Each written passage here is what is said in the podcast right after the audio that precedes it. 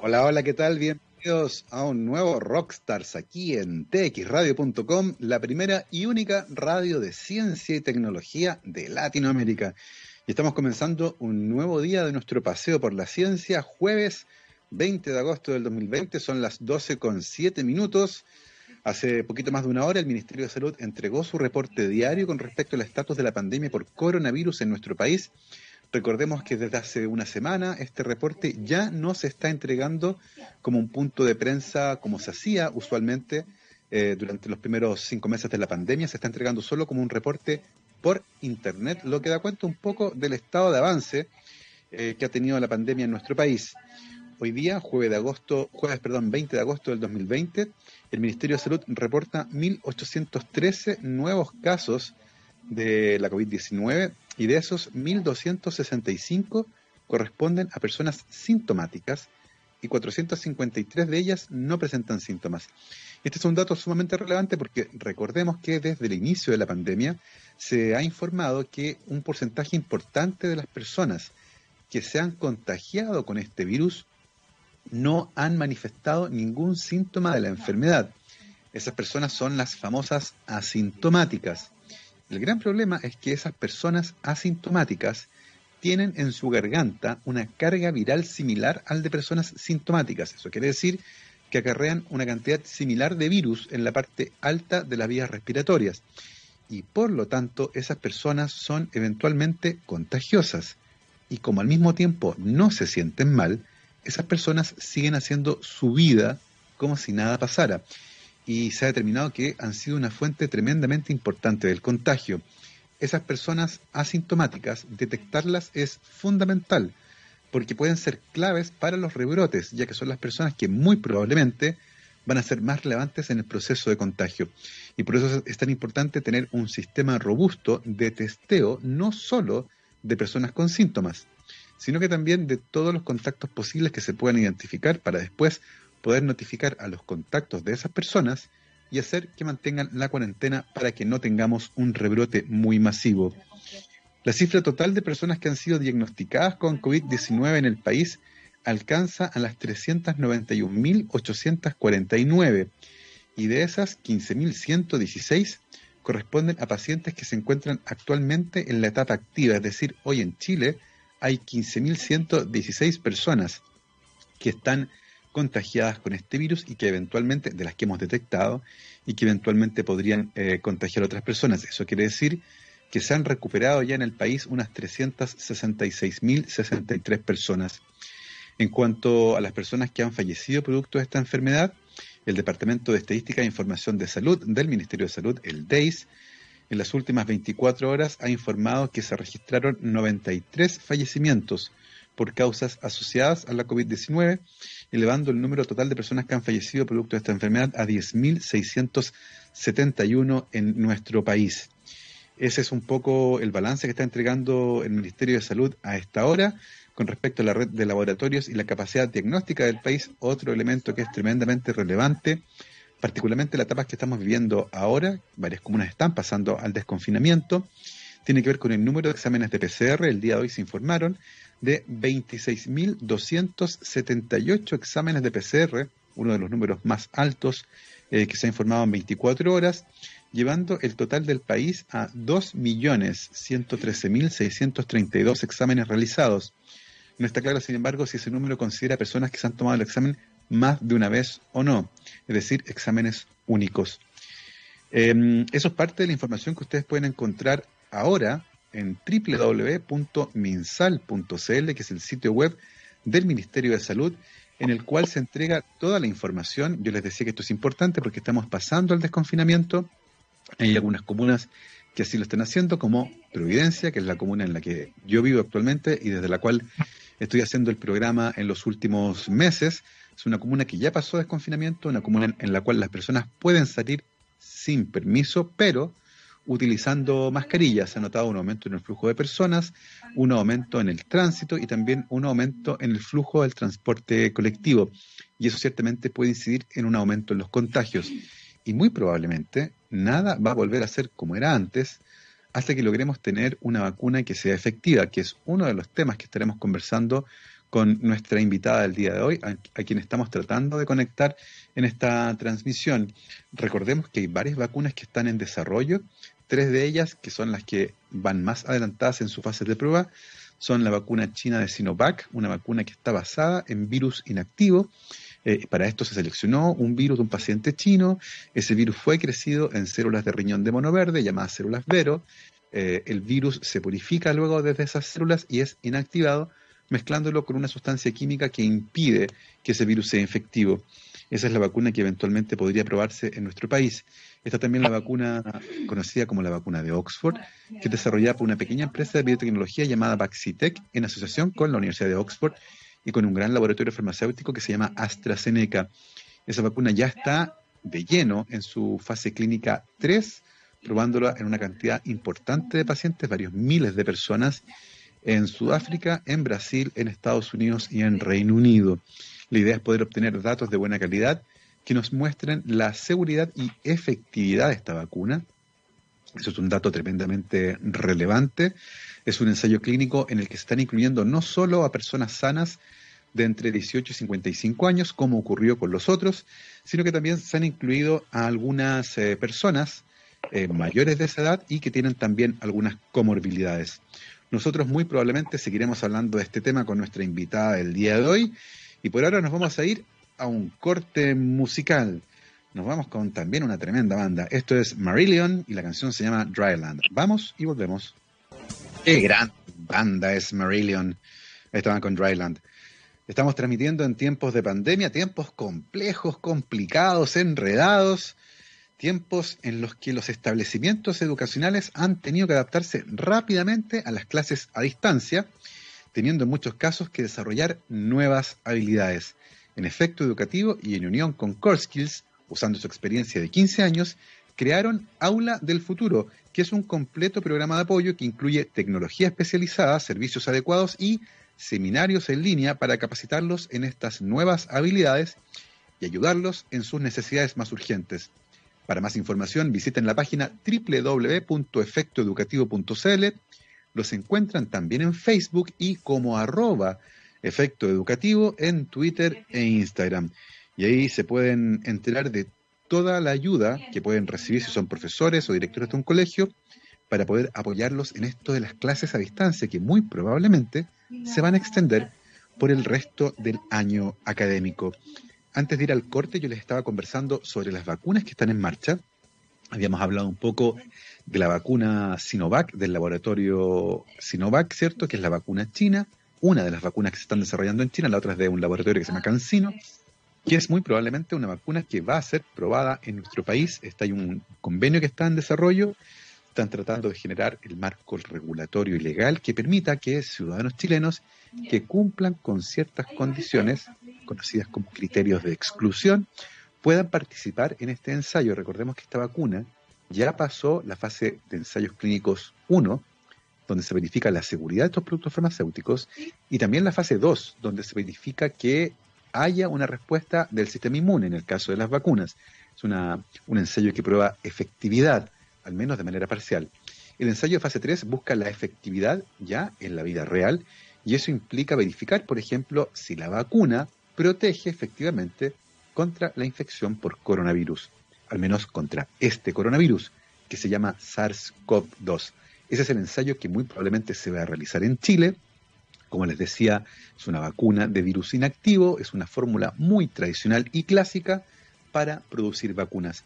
La otra vacuna que está también muy avanzada, la que muy probablemente va a la delantera en el desarrollo, es la vacuna conocida como la vacuna de Oxford, desarrollada por una pequeña empresa de biotecnología llamada Vaxitec en alianza con la Universidad de Oxford y con un gran laboratorio farmacéutico que es AstraZeneca. Esta vacuna ha sido desarrollada por eh, científicos entre los que destaca Sarah Gilbert, una bióloga molecular experta en vacunas, que ya ha trabajado en el desarrollo de vacunas de este tipo. Son vacunas basadas en adenovirus de chimpancé. Por eso el nombre de la vacuna es ChAdOx, Chimpanzee Adenovirus Oxford. Em, y esta vacuna básicamente utiliza al adenovirus de chimpancé como una suerte de caballo de Troya. Es el adenovirus al que se le modificó el genoma, se le sacaron genes que producen la infección en humanos y fueron reemplazados por el gen de la proteína Spike de este coronavirus. La idea es que este adenovirus infecte, produzca la proteína Spike y esa proteína produzca entonces una respuesta inmune en nuestros cuerpos. Como les decía, esa es la vacuna que va más adelantada y en un hecho que es anecdótico y bastante curioso, Sarah Gilbert tiene trillizos, tienen 21 años y los tres estudian bioquímica y los tres fueron voluntarios en la vacuna que desarrolló su madre. Una historia tremendamente interesante, de las más interesantes que hemos visto durante la pandemia.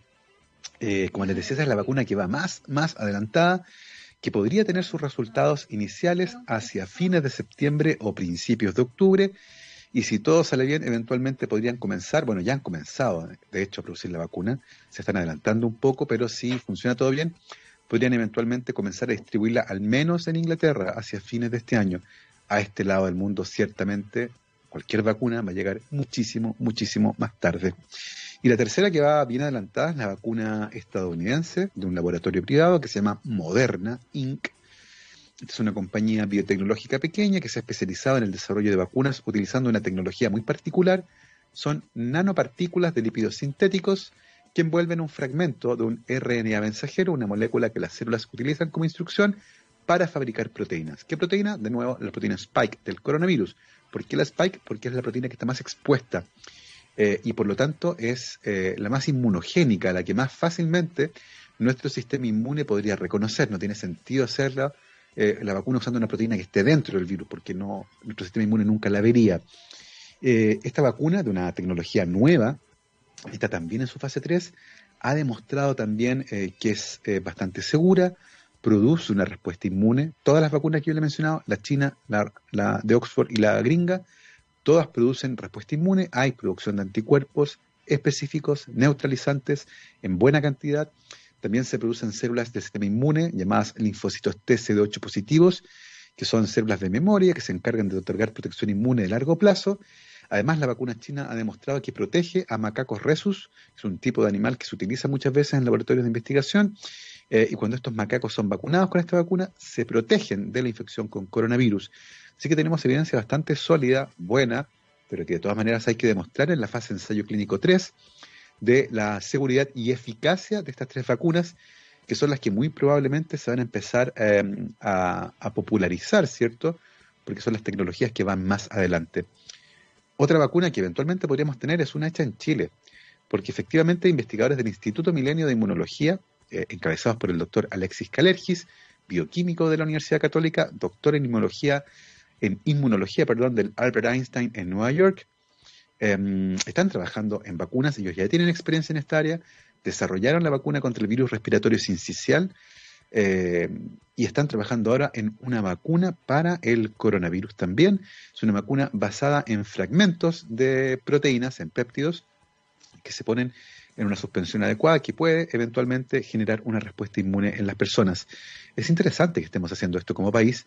En nuestro país se fabricaban vacunas para humanos, todavía se fabrican vacunas para animales, principalmente para pollos, cerdos y salmones, pero en Chile se fabricaban vacunas para humanos. De hecho, se inventaron acá vacunas. Hay una vacuna de la rabia que fue hecha en Chile, que todavía se utiliza, o al menos hasta hace poco tiempo, se utilizaba todavía en países como Colombia o Rusia. Eh, así que nuestro país tiene una tradición, o tuvo una tradición en la fabricación de vacunas. Recordemos que durante la pandemia también aprendimos que podíamos hacer respiradores mecánicos. Así que esta pandemia, eh, si, tiene, si bien tiene cosas muy malas, eh, ha matado a muchas personas, ha generado importantes consecuencias para la salud para otras tantas, ha descalabrado completamente la economía y ha convertido este año en un año tremendamente complejo, también nos puede enseñar cosas buenas. Y una de esas es que sabíamos hacer respiradores mecánicos y, eventualmente, podemos diseñar y fabricar vacunas en Chile. Creo que es importante también sacar esas lecciones positivas de esta crisis sanitaria por la que estamos pasando. Otra vacuna que ha dado que hablar, pero por otras razones, es la vacuna rusa. Una vacuna que fue anunciada esta semana con bombos y platillos, la semana pasada, perdón, con bombos y platillos por el gobierno de Vladimir Putin. Y es una vacuna para la que no tenemos absolutamente ningún dato. A diferencia de todas las vacunas que yo les mencioné, entre comillas, ¿cierto? La china, la de Oxford y la gringa, más la chilena, eh, la vacuna rusa no hay ni un dato científico publicado, solo tenemos noticias que son comunicados de prensa que el gobierno de Vladimir Putin ha entregado eh, como noticias, como les decía. Sabemos muy pocas cosas, que es una vacuna también basada en adenovirus, muy, adenovirus, perdón, muy parecida a la de Oxford, eh, en un ensayo combinado de fase 1 y fase 2 habrían participado, lo digo en condicional porque no tenemos la información científica, habrían participado 78 personas y se habría demostrado que el perfil de seguridad es bueno y también se habría mostrado que produce una respuesta inmune. Sin embargo, en ausencia de datos y desde el punto de vista estrictamente científico, esa vacuna no existe. Sin datos es imposible poder analizar el desempeño de esta vacuna. Eh, sin embargo, el gobierno ruso ya ha dicho que la van a distribuir en Filipinas, millones de dosis.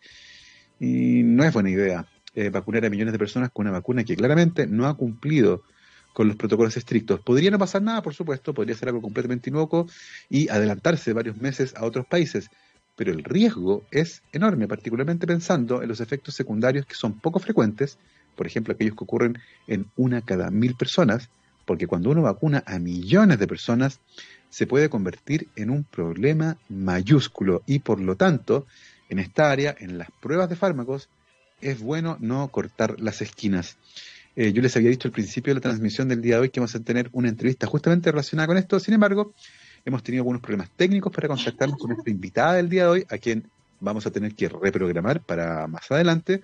Así que el día de hoy les estaré conversando yo sobre los últimos antecedentes que tenemos sobre las vacunas, de los cuales ya hemos conversado, y a la vuelta de una pausa musical, vamos a estar conversando de otra cosa que es tremenda, tremendamente interesante, porque al inicio de la pandemia, la historia oficial era que esta enfermedad era particularmente grave para las personas mayores.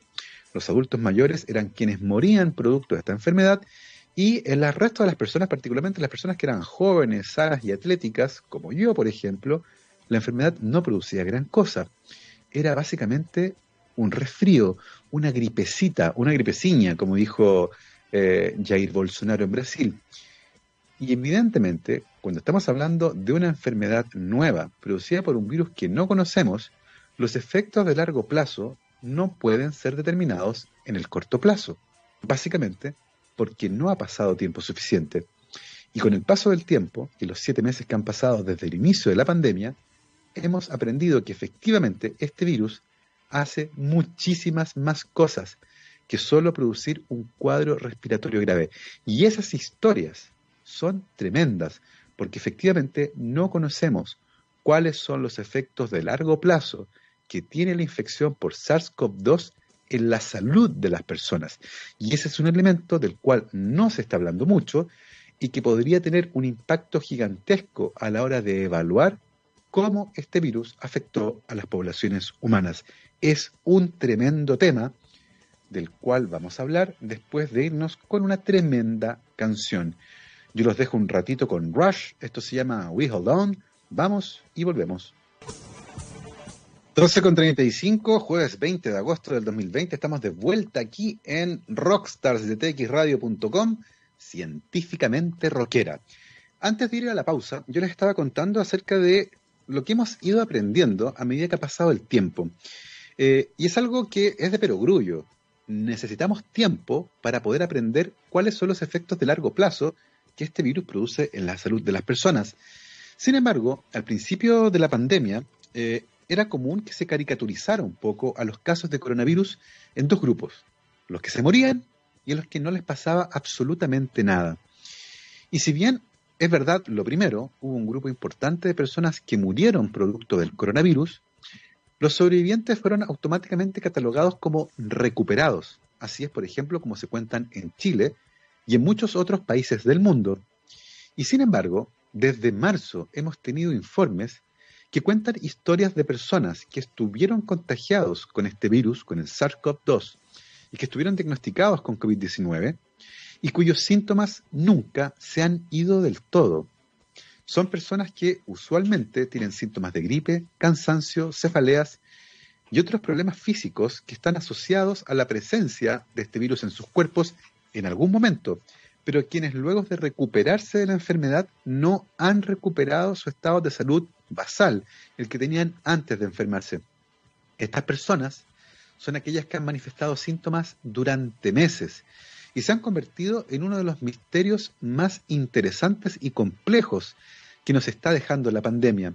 alrededor del mundo se ha hablado muy poco de este tema y recién en las últimas semanas los periodistas, los medios y los médicos han empezado a preocuparse por un grupo de personas que en ausencia de apoyo por parte de los estados, esto ha ocurrido en todo el mundo, han debido organizarse por su cuenta para buscar apoyo y que se haga investigación al respecto y se reconozca su estatus. Son personas cuyo estado de salud se ha visto deteriorado muy probablemente de manera crónica o al menos de largo plazo. Son personas que tuvieron esta enfermedad hace meses y todavía no logran recuperarse. Y estas historias son tremenda, tremendamente preocupantes, porque desafían al discurso inicial que hablaba de estos dos grupos, los que morían y los que se recuperaban como si esto fuera una gripe. Y aparentemente esto no era así, lo que nos recuerda que es imposible sacar conclusiones cuando ha pasado poco tiempo, más aún cuando estamos enfrentando a un virus que es nuevo y a una enfermedad que hasta seis, que hasta seis meses atrás era desconocida. Y esas historias que lentamente han comenzado a permear nos hablan de un panorama que no pinta de manera muy favorable, considerando que en Chile, por ejemplo, hay cerca de 350.000 personas que actualmente están catalogadas como recuperadas.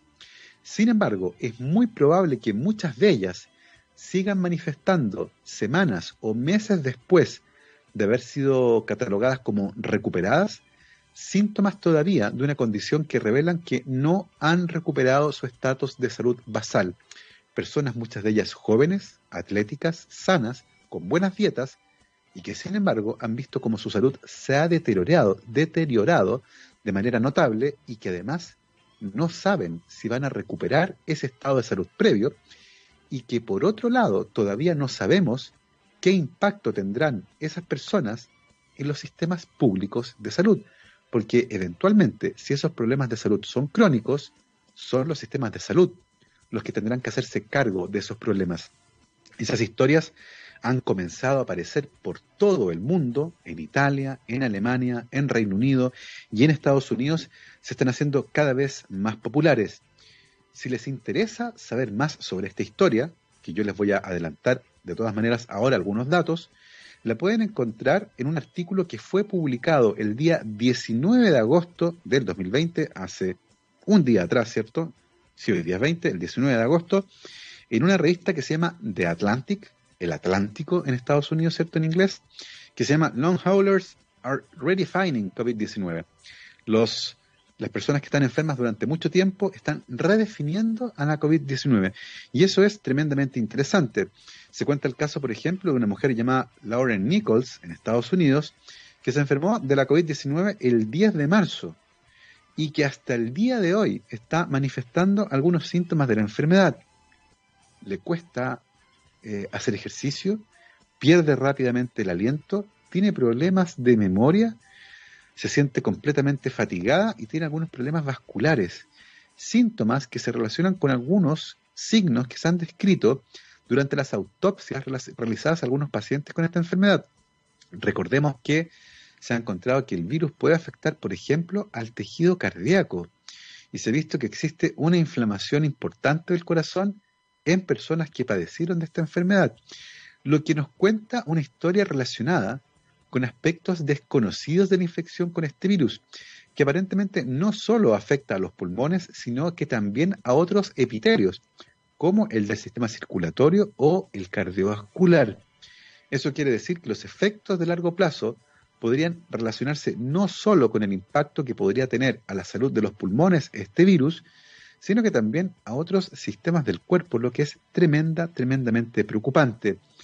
Em, hace muy poquito tiempo atrás se publicó también eh, casos eh, en el que cerca del 70% de pacientes recuperados de la COVID-19 mostraban alteraciones en el corazón. Esto se hizo mediante imágenes de resonancia magnética y se encontró que había una inflamación en el tejido que rodea al corazón, lo que también es tremendamente preocupante y se desconoce eventualmente cómo esta inflamación puede afectar a la salud eh, cardiovascular. Y esto es eh, tremendamente interesante porque, como les decía, inicialmente la retórica, la narrativa era que la COVID-19 era una enfermedad que mataba a unos pocos y se presentaba como una enfermedad suave en la inmensa mayoría de las personas. Eh, sin embargo, esta caricatura ha ido cambiando con el tiempo a la luz de los datos, pero a pesar de los datos, esa narrativa se solidificó. Esa narrativa acerca de que unos pocos mueren y la mayoría pasa esta enfermedad sin mayores complicaciones, fue lo que se quedó en la opinión pública. No ha logrado cambiar a pesar de la enorme cantidad de datos que tenemos actualmente que muestran que no es así. Y es interesante porque eso quiere decir que muy probablemente estas historias no se han reconocido del todo. Si ustedes conocen a alguien o ustedes mismos tuvieron coronavirus y están manifestando síntomas que demuestran que su estado de salud nunca se recuperó, va a ser tremendamente interesante conocer esas historias. Porque como les decía, en Chile tenemos actualmente 355.000 personas que están clasificadas como pacientes recuperados de esta enfermedad. Y la palabra recuperado ciertamente es una palabra grande. Sin embargo, es muy probable que muchos de ellos nunca se hayan recuperado y estén manifestando síntomas de largo plazo que eventualmente incluso podrían ser crónicos. Y conocer esos casos es tremenda, tremendamente importante. Por lo tanto, si tienen redes sociales, si usan Facebook, si usan Twitter, si usan Instagram y están escuchando esta transmisión, compartan su experiencia si son personas que tuvieron síntomas o un diagnóstico de la COVID-19 y han pasado semanas o meses después de que han sido declarados como oficialmente recuperados, pero sienten que no se han recuperado del todo, que todavía tienen jaquecas, dificultades para respirar u otros problemas físicos, como problemas digestivos, por ejemplo, es importante que comiencen a contar su historia, porque si no las conocemos, difícilmente se podrá hacer algo al respecto.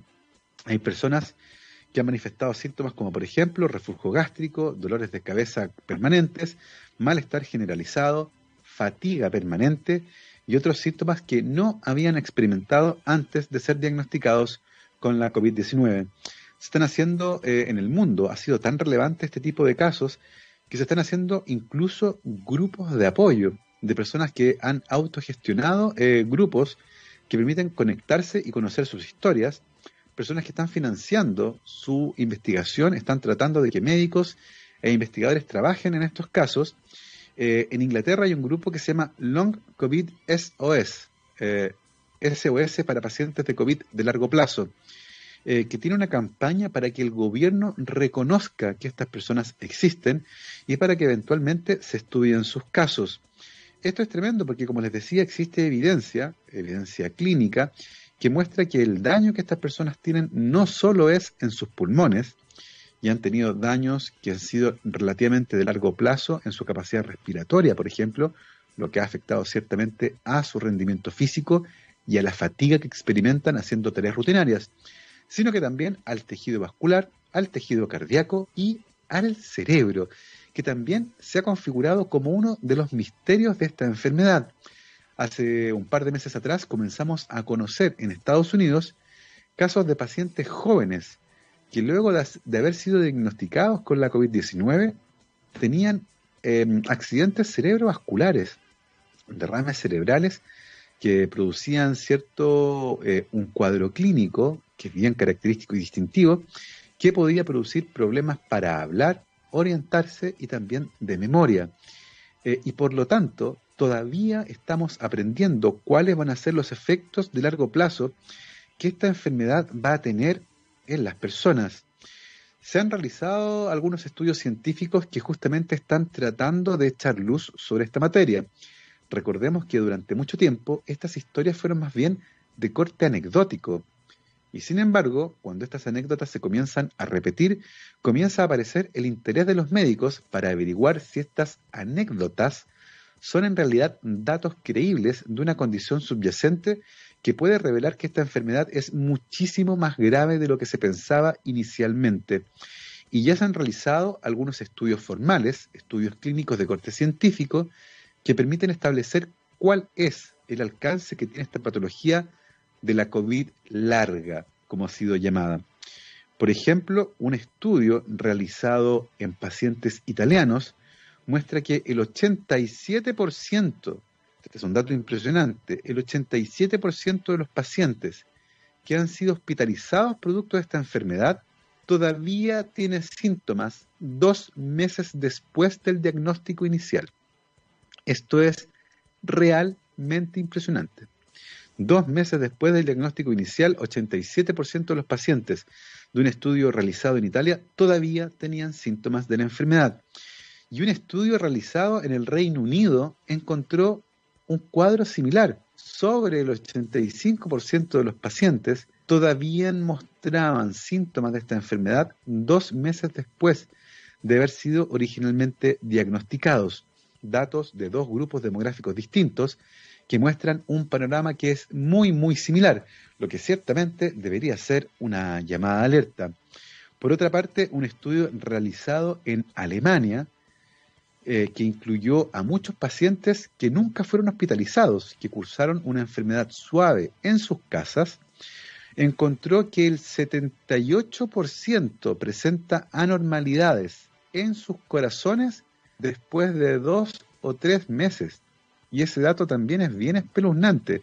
Este es un estudio en el que se realizó análisis de resonancia magnética computacional y de resonancia magnética, perdón, y en esas personas se descubrió que el tejido cardíaco mostraba anormalidades en el 78% de los pacientes que habían tenido en muchos casos cuadros suaves de esta enfermedad dos o tres meses después del diagnóstico inicial. Es decir, si hubo un impacto, no durante el proceso de la infección, hace dos o tres meses, todavía no se han podido recuperar. Lo que ciertamente es una historia que hace saltar todas las alarmas. Por otra parte, un equipo del Centro y Control de Enfermedades en Estados Unidos encontró que un tercio de los 270 pacientes no hospitalizados, es decir, de nuevo, personas que cursaron un cuadro suave o de mediana intensidad de esta enfermedad, que no requirieron hospitalización, se encontró que en ellos los síntomas eh, han vuelto Em, después de dos semanas, perdón, no han recuperado su estado de salud normal después de dos semanas.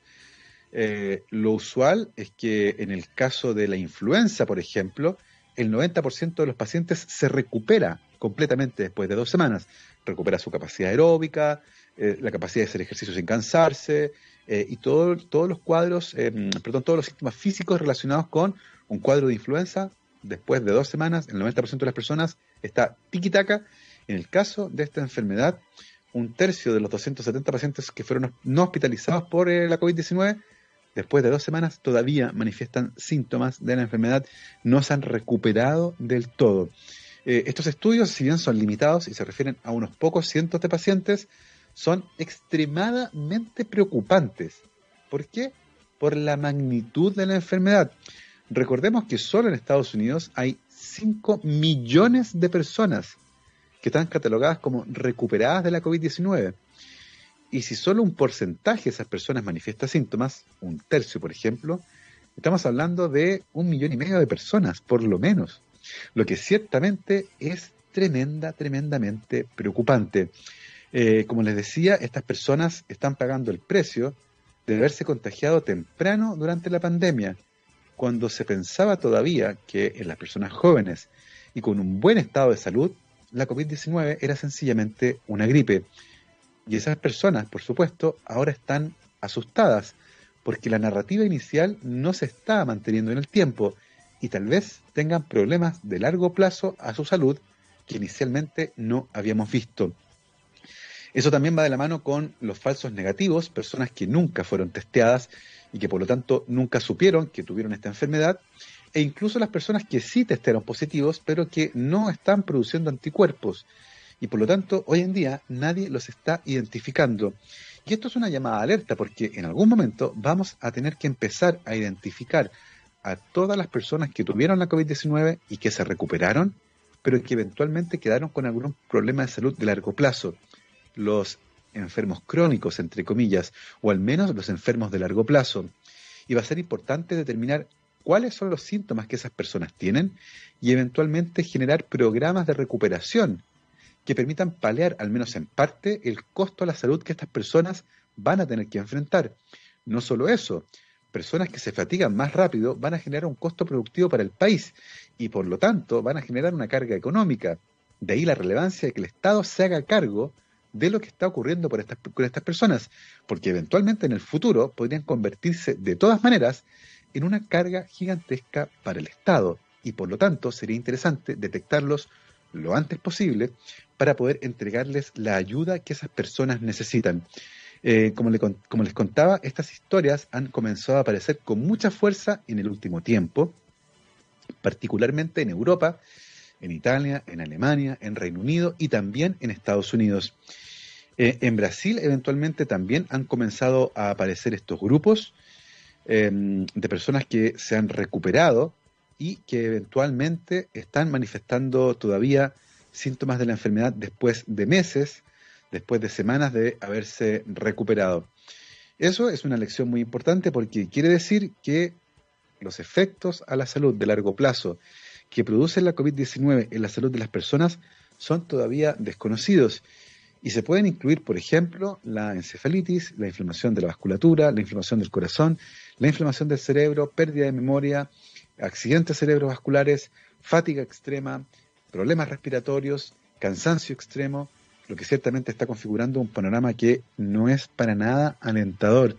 Se ha descrito también la encefalomielitis miálgica, acompañada de fuertísimos dolores, por cierto, y se están comenzando a generar programas de rehabilitación para estos pacientes de largo plazo. Algo que solo se puede comenzar a hacer cuando estos pacientes son reconocidos. Por eso la importancia de que estos casos se conozcan. Así que repito la invitación.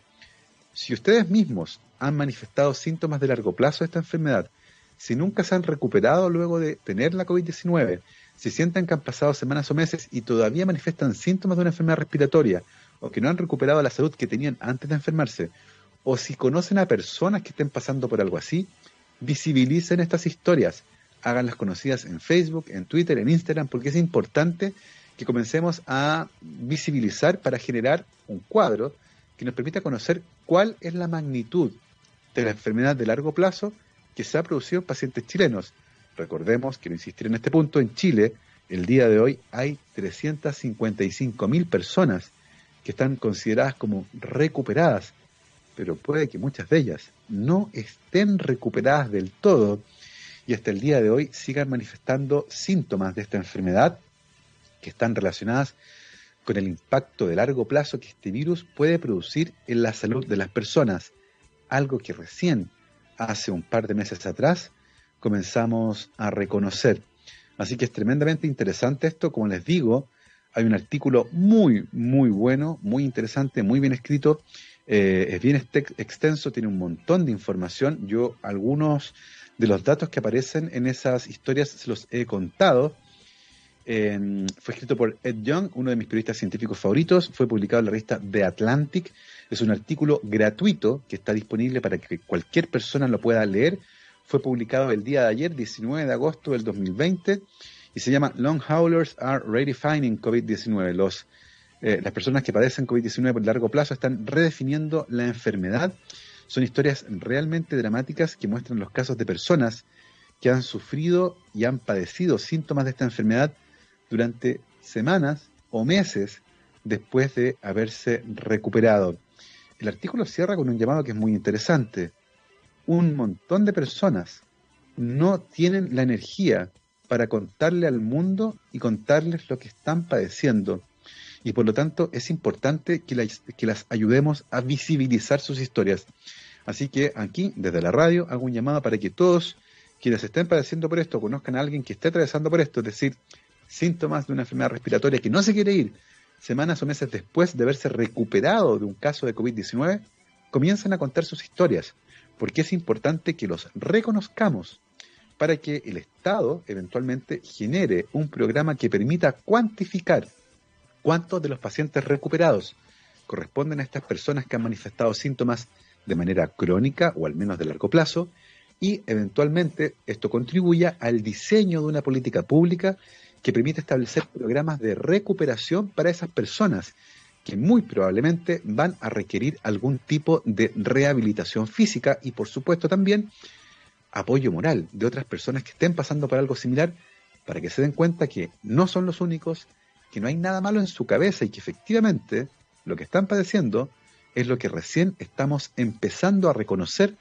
como un cuadro de largo plazo derivado de una infección con la COVID-19. Una historia, como les digo, que es bastante terrorífica, pero que merece ser contada.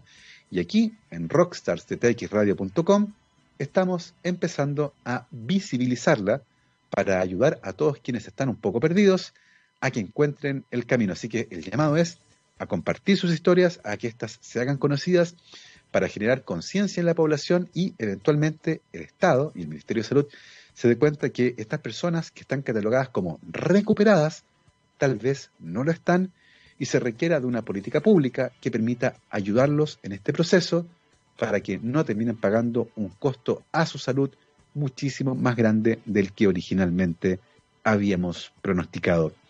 Esa es la segunda historia del día de hoy, el día en el que tuvimos un bloque editorial, hablamos en el primer bloque sobre vacunas y en el, segundo bloque sobre esta historia tan interesante y todavía muy desconocida de las personas que han manifestado síntomas de esta enfermedad durante meses después de haberse recuperado. Así que compártanla y corran la voz para que más personas se enteren de que eventualmente no están solos y otros están padeciendo lo mismo. Son las 12 con 58 minutos. Dejamos hasta aquí nuestro Rockstars del día de hoy aquí en txradio.com, científicamente rockera. Yo me voy, le agradezco a Gabriel que está en los botones llevándole el programa a todos ustedes. Me despido hasta mañana y por supuesto nos vamos con nuestro especial de música, el All You Need Is Rock del día de hoy, con una tremenda banda, una de las favoritas de mi hermano Andrés. Saludos para él, por supuesto. Dream Theater, esto se llama Pull Me Under, un tremendo especial para el día de hoy. Nosotros nos vemos mañana, que estén muy bien. Chao, chao.